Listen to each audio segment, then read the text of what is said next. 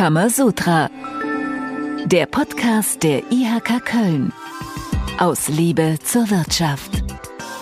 Hier ist Kamasutra. Herzlich willkommen zur Folge 7, die gleichzeitig ja auch Folge 1 ist und zwar im Jahr 2023 und damit auch nochmal ein frohes neues Jahr von uns und alles Gute für 2023. Ein weiteres Jahr, das äh, ja auch im Zeichen der Digitalisierung stehen soll und auch stehen muss und um Digitalisierung geht es heute bei uns. Diese Folge trägt den Titel Smart City, Smart Company, Smart Love. Was funktioniert schon ganz gut? Was muss noch unbedingt besser werden? Und darüber sprechen wir mit Mike Gahn. Er ist Vizepräsident der IHK Köln und geschäftsführender Gesellschafter der OwnSoft GmbH in Köln und damit ein echter Digitalisierungsexperte. Herzlich willkommen, Mike. Hallo. Erzähl doch kurz mal, was ihr genau macht bei euch in der Firma. Wir sind Softwarehaus. Wir entwickeln Software für die Sozialbranche, haben eine Software, mit der so Institutionen wie Caritas, Lebenshilfen, Diakonien ihre Arbeit äh, protokollieren, dokumentieren und abrechnen. Ja, das ist das, was wir tagtäglich machen. Und damit bist du halt mittendrin auch in der Digitalisierung. Wie bist du dazu gekommen? Ist das, kann man sagen, das ist eine echte Leidenschaft von dir? Ja, von Kindesbeinen an. Und zwar, weil mein Vater mir verboten hat zu zocken. Bei mir war es halt so faszinierend, die Kiste hat mich fasziniert und so habe ich halt angefangen, Software zu entwickeln, immer schon und Stück für Stück weiter nach vorne und irgendwann dann im Studium Kollegen kennengelernt, die, mit denen ich zusammen dann das Unternehmen gegründet habe. Schön, dass du da bist heute. Und unser zweiter Gesprächspartner ist Uwe Vetterlein. Der ist sehr Dauergast bei uns im Podcast, äh, der Hauptgeschäftsführer der IHK. Äh, Uwe, grüß dich. Auch dir ein frohes neues Jahr. Hallo Konstantin, auch dir. Uwe, Digitalisierung ist ja so ein, so ein Schlagwort. Was ist Digitalisierung genau für dich? Also für die einen ist Digitalisierung schon das Faxgerät gewesen, für die anderen war es E-Mail. Für den nächsten ist es Industrie 4.0, also die industrielle Fertigung mit äh, nur noch mit digitalen Kompetenzen und auf Plattformbasis. Und für andere sind es Verkaufsplattformen. Am Ende wird es so sein, dass es integrierte Prozesse sein werden, end-to-end, -End, von dem Wunsch des Kunden bis zur Lieferung des Produkts und alles dazwischen. Wir sprechen heute auch darüber, wie weit die Digitalisierung schon ist, was noch passieren muss. Die Folge trägt, ich habe es eben schon mal gesagt, Smart City, Smart Company, Smart Love, diesen Titel. Und wir wollen mal mit dieser Smart City anfangen. Was ist das eigentlich, Mike? Tja, Smart City ist, äh, sagen wir mal, auch ein weiter Begriff, aber man kann sicherlich am greifbarsten das Thema Mobilität nehmen wenn ich mir vorstelle, in so einer Stadt, dass ich da reinfahre und mein Auto mich automatisch irgendwo hinführt, wo ein Parkplatz ist, wo ich verschiedenste Verkehrsmittel nutzen kann, vollkommen äh, zusammenhängend, ohne dass ich mir da große Gedanken drum machen muss. Das ist im Prinzip smart, ja. Eine City ist dann smart, wenn auch die Prozesse, die für uns Bürger, Bürgerinnen interessant sind oder für die Unternehmen interessant sind, wenn die eben auch flutschen. Und da geht es nicht nur um äh, digitale Technik, sondern da geht es auch um Prozesse. Und äh, die beste Technik hilft nicht, wenn die Prozesse dahinter immer noch im Amtsschimmel ersticken und erstarren. Da muss eben auch entsprechende Bewegung hinein. Wir haben ja selbst da, wo wir heute digitale Instrumente einsetzen in der Verwaltung, wo man Anträge digital stellen kann, dahinter eine Verwaltungsstruktur, die stammt noch aus Zeiten Preußens. Da schließe ich jetzt draus, so also zwischen den Zeilen lese ich, ähm, aus deiner Sicht flutscht es noch nicht so richtig in Köln und auch in der Umgebung oder wie smart ist Köln und äh, die Region? Also Köln äh, rühmt sich wegen einer guten äh, digitalen Infrastruktur, also in den Breitbandindizes und so weiter ist die Stadt ganz vorne. Aber natürlich ist sie wie viele andere Städte auch in den Prozessen noch nicht, nicht so weit, wie es sein könnte. Aber es gibt auch, das ist typisch deutsch, Prozesse, die in dieser drei Ebenen, Bund, Land, Kommunen, natürlich auch anders organisiert werden müssen. Für mich ist das ein schönes Beispiel immer die Kfz-Zulassung. Das ist eigentlich ein Prozess, der ein Bundes Thema ist. Das macht das Kraftfahrtbundesamt. Dort wird das alles registriert. Weil man früher aber nicht digital war und dann die Kennzeichen irgendwie ausgeben musste, hat man das an die Kommunen delegiert. Und wir digitalisieren heute diesen Prozess bei den Kommunen. Dabei könnte doch das Kraftfahrtbundesamt einfach eine Plattform haben, eine einheitliche. Dort äh, melden wir, äh, gehen wir auf die Plattform und melden eben unser Auto an oder ab oder machen unsere Führerscheingeschichten und dann ist gut. Da bräuchte es die Kommunen gar nicht mehr. Aber das wäre eine komplette Prozessveränderung und auch eine Strukturveränderung. Und an denen tun wir uns sehr schwer. Mike, schließt du dich da an? Ja, Uwe adressiert ja ein großes Thema in dieser ganzen Ver Verwaltungsdigitalisierung, dass eben die Zuständigkeiten viel zu verteilt sind. Also Digitalisierung ist schon braucht eigentlich immer ein Mastermind oder irgendwie eine zentrale Steuerung und das ist halt noch nicht gegeben, weil äh, man hat Land, Kommune, Bund und innerhalb dieser Ebenen auch noch wieder total breite Strukturen. Es gibt so ein Wimmelbild von Verwaltungsdigitalisierungszuständigkeiten und das, deswegen geht das nicht so richtig gut voran. In anderen Ländern funktioniert es aber ja. Also die baltischen Länder gehen da voran, ähm, skandinavische Länder. Warum ist es in Deutschland nicht so? Ja, föderalistische Strukturen, ähm, Zuständigkeiten, alte Silos, die, die da existieren, wo Leute sagen, nee, das ist mein Beritt, da soll keiner rein.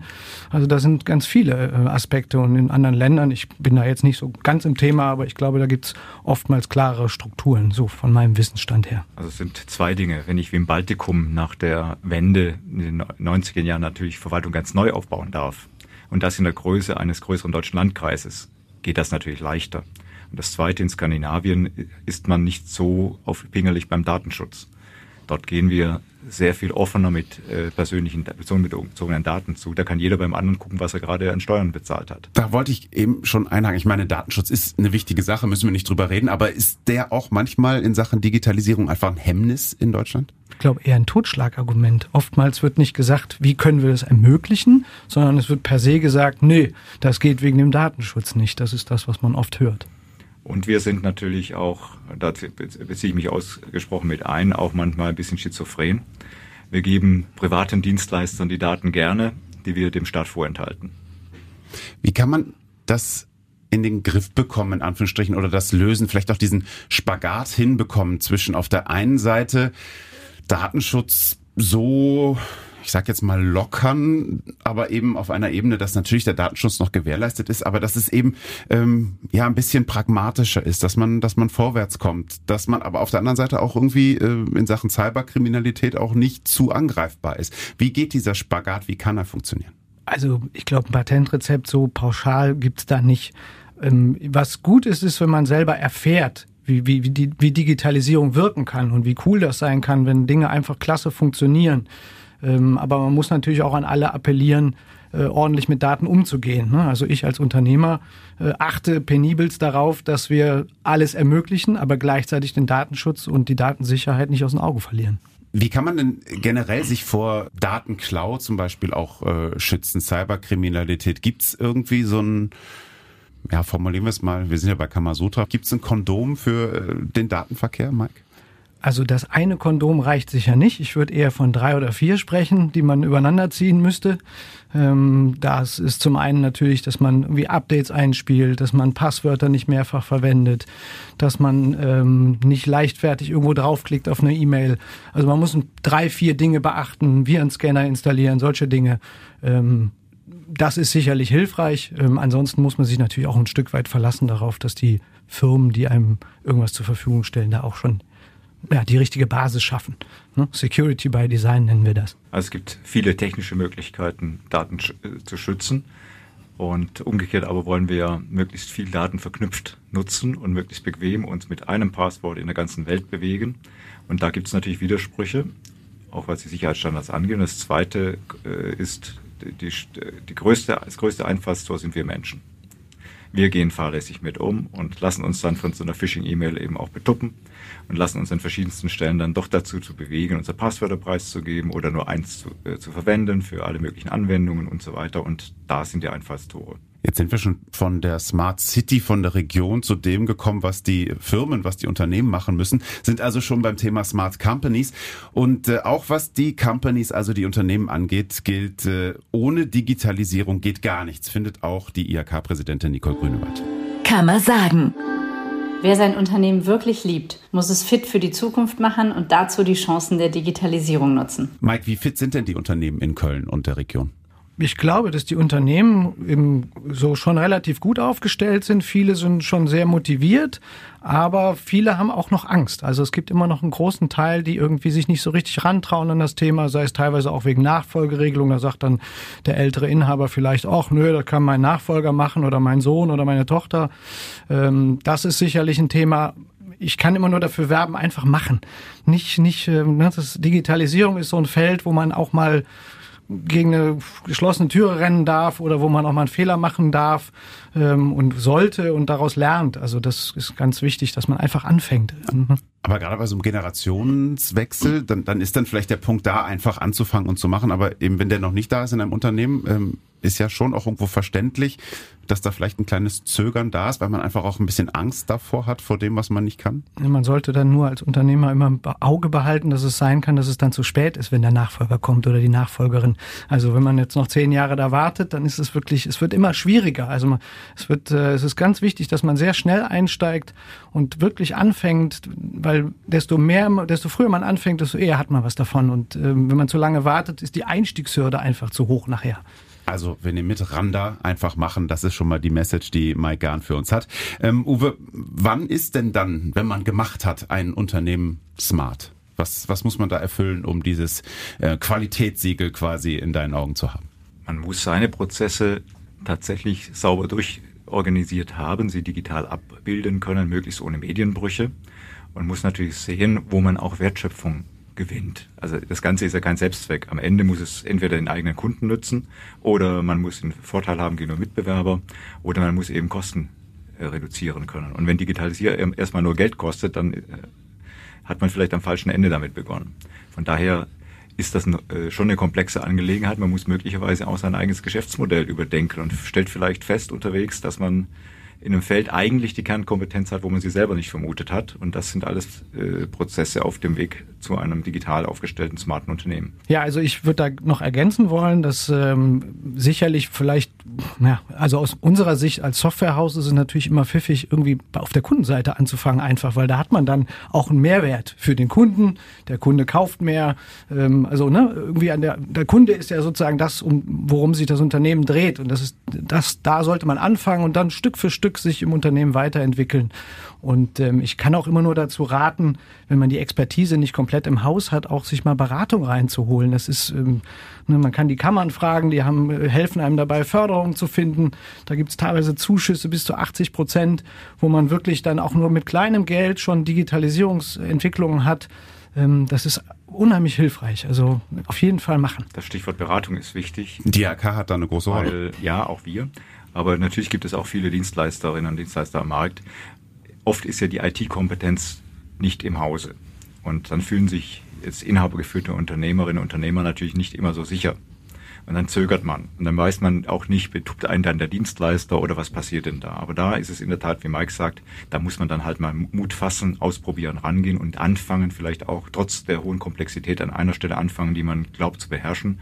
Und dann kann es auch gelingen. Wenn wir schon bei Beratung sind, bei Unterstützungen, inwieweit äh, kann da die IHK helfen? Was gibt es da für Angebote von euch aus? Wir haben da zunächst mal eine ganze Reihe von äh, Seminaren, die dazu angeboten werden. Wir haben äh, einen Arbeitskreis Digitales, wo man sich auch entsprechend austauschen kann, wo man auch andere Menschen findet, die sich damit befassen. Und wir, wir können auch Beratung ein Stück weit vermitteln. Und wir haben natürlich auch Kollegen, Kollegen, die da gerade in der Herangehensweise berate. Nicht in der Dienstleistung selbst, aber wie packe ich das Projekt an, wie gehe ich vor und können da eben entsprechende Expertise vermitteln. Eines würde ich an der Stelle auf jeden Fall ergänzen wollen. Wichtig ist, dass man es nicht mit der deutschen Gründlichkeit macht. Also nicht von Anfang bis zum Ende alles durchplanen und dann sagen, jetzt habe ich aber die optimale Lösung, sondern wirklich kleinteilig sich fortzuentwickeln in dem Bereich, weil sonst das Deutsche ne, bis, bis ins kleinste Schräubchen alles zu planen, ist an der Stelle in der Digitalisierung eher schwierig. Und Strategie muss man haben, also das auf jeden Fall, aber nicht durchdekliniert bis zum letzten Punkt. Das nehmen wir auf jeden Fall mit. Auch in der IHK passiert viel in Sachen Digitalisierung und dazu äh, passen auch die Infos von Präsidentin Nicole Grünewald. Kammerwissen. 41 Zertifikatslehrgänge zu 18 digitalen Themenfeldern mit 318 Teilnehmenden im Jahr 2022 zwölf verschiedene Ausbildungsberufe im Bereich Digitalisierung mit zurzeit 2830 Azubis, darunter zum Beispiel angehende Kaufleute für Digitalisierungsmanagement, für IT-Systemmanagement oder E-Commerce und zukünftige Fachinformatikerinnen und Fachinformatiker in verschiedenen Fachrichtungen. Ein Branchengremium ITK mit 54 Teilnehmenden und ein Ausschuss Digitales und Innovation mit 20 Mitgliedern. Mike, du bist Präsidiumspate dieses Ausschusses Digitales und Innovation in der IHK Köln. Mit was für Themen ähm, beschäftigen sich da die Unternehmerinnen und Unternehmer? Also über was wird da heiß und leidenschaftlich diskutiert? Ja, wir haben ja eben schon über Smart City gesprochen. Das ist eines der Themen, mit denen wir uns beschäftigen im Ausschuss. Wir beschäftigen uns aber auch eben mit, mit der Digitalisierung der Verwaltung oder mit Infrastruktur. Wie steht's da? Oder wie sehen Ausbildungsberufe aus? Idealerweise die Digitalisierung irgendwo mit einbinden. Also, dass da immer ein Bestandteil Digitalisierung oder digital dabei ist. Also, wir beschäftigen uns damit und äh, schauen halt, ist das ideal oder nicht? Oder was wäre ideal und machen entsprechende Empfehlungen dann auch. Wir haben eben von dir auch gehört, einfach machen war die eine äh, Botschaft und nicht alles bis zum Ende durchstrukturieren von Beginn an, nicht diesen deutschen Weg. Geht ja auch gar nicht, oder? Weil Digitalisierung ja auch irgendwie nie, die Entwicklung nie zu Ende ist. Es, es geht immer weiter. Ich finde, es ist ein bisschen wie Produktentwicklung. Wer käme auf die Idee zu sagen, ich entwickle ein Produkt und dann war es das für 100 Jahre, sondern das Produkt entwickelt sich immer weiter. Ne? Andere Farben, andere Fähigkeiten, andere Materialien. Es, es gibt einen ständigen Prozess und Digitalisierung ist genau so.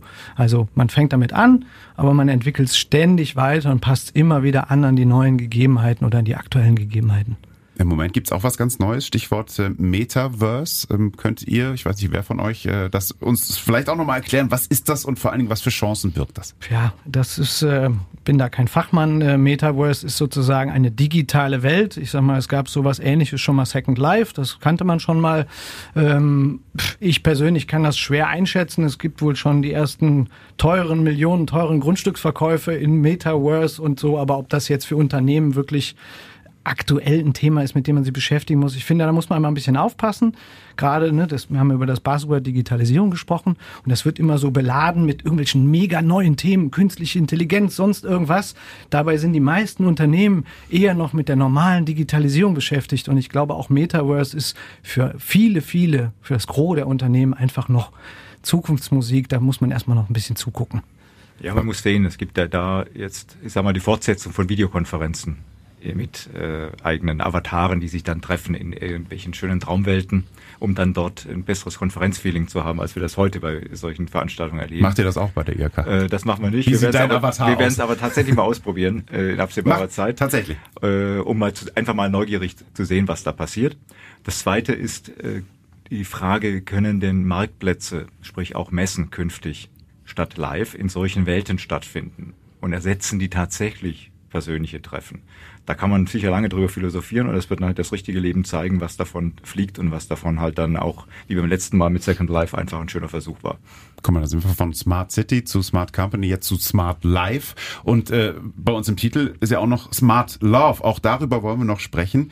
Digitalisierung, die äh, smarte Liebe, ähm, Uwe, für die Unternehmen, für die IHK, für die ganze Region. Wie würdest du es einschätzen? Ist das eine wahre Liebe oder eine Hassliebe?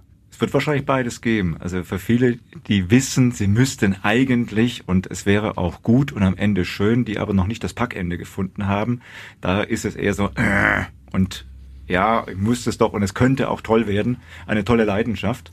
Aber andere, die leben es und die leben es so fantastisch, da wird man neidisch, dass man nicht dabei ist. Liebe hat ja auch immer was Aufregendes, auch immer gerade zu Beginn etwas risikoreiches. Man weiß nie, wie es ausgeht. Aber es hat halt vor allen Dingen auch Chancen, Möglichkeiten und Liebe macht ja auch Spaß. Welcher, welcher Punkt überwiegt bei dir, Mike? Ich kann es mir fast schon vorstellen.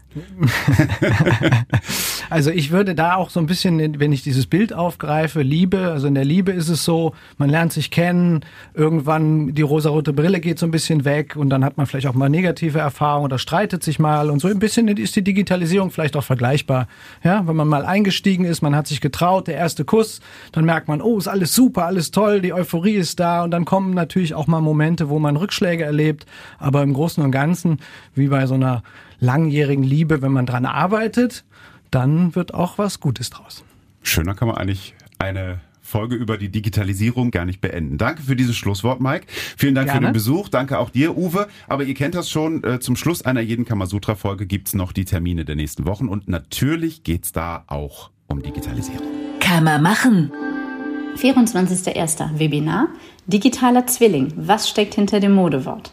10.02. Webinar Ihre Orientierung im Gründungsdschungel. 8.03. Resilienz in der digitalen Infrastruktur und Smart City. Eine Veranstaltung in der IHK Köln. Und am 16.06. eine weitere Veranstaltung in der IHK Köln, der Digitaltag 2023. Viel Spaß dabei. Wir hören uns in zwei Wochen wieder, dann mit dem Thema Nachhaltigkeit in der Wirtschaft, Flirt oder feste Beziehung. Bis dahin, bleibt gesund und fröhlich und tschö. Ciao. Tschüss. Kamasutra, der Podcast der IHK Köln. Aus Liebe zur Wirtschaft.